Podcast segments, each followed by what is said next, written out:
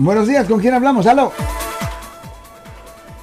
Bueno, Bueno, Bueno, ¿cómo está usted, señor? ah, bien, gracias. Una pregunta. Sí, señor. Hace unos días estuvo ahí un oficial de Highway Patrol. sí. ¿Ah?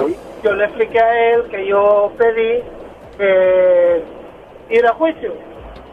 Pero él no me pudo contestar una pregunta que yo le hice. ¿Al policía? Me dijo... ¿El policía?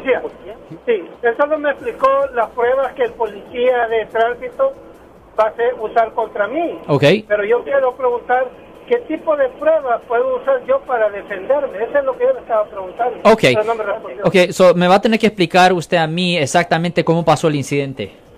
Ok, yo iba manejando en un camión Ok. yendo a, a, a mi jefe porque no conocía la carretera y en lo que mi jefe cruzó hacia la izquierda el highway, pro- highway patrol apareció por ahí dio la vuelta me detuvo y me puso un ticket de, de exceso de velocidad Ok. el el límite de ahí era 55 y yo iba a 57 Sí.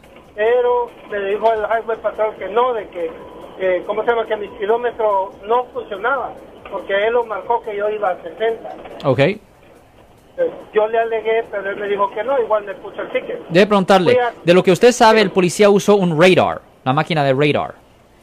No. Ok. Él no, no, me dijo que había estado Raider. Ok. El de Highway Patrol que llegó ahí a donde Marco Gutiérrez dijo de que ellos a veces usan una pistola o a veces... Y esa es la pistola, la radar. No, pues no, él no usó pistola, no estaba, no estaba este, parado tomando la velocidad, sino que él venía dando la vuelta. Ok. Entonces, yo Oh. le traté de explicar a él que quizás él le tomó la velocidad a mi jefe, que él iba adelante, porque yo iba, yo lo iba siguiendo a él. Sí, señor. Pero me dijo que no. Ok. Entonces, mi, pre- mi pregunta es la siguiente, yo puedo usar en mi defensa, porque en agosto tengo que ir a ver al, al juez, este, de que no servía el aspirómetro de mi camión, que si ah, yo tenía apenas dos días de haber empezado a trabajar en esa empresa y no conocía el camino, y por eso iba siguiendo a mi jefe, no iba pendiente de eso, o de que simple y sencillamente... Ok, déjame explicarle. Cuando se tratan de las infracciones de tráfico, ah, cuando se tratan de las infracciones de tráfico, no es como los delitos.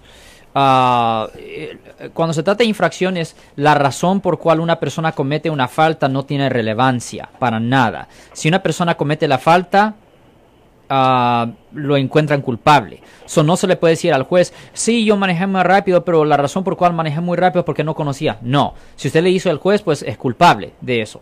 So, no. Se le tiene que decir al juez que no pasó.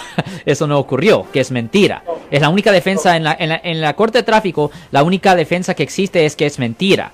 Ah, no se puede decir la razón por cual se cometió la falta, porque en, en la corte de tráfico la razón por cual una persona comete una falta es, er- es irrelevante, no tiene importancia la razón.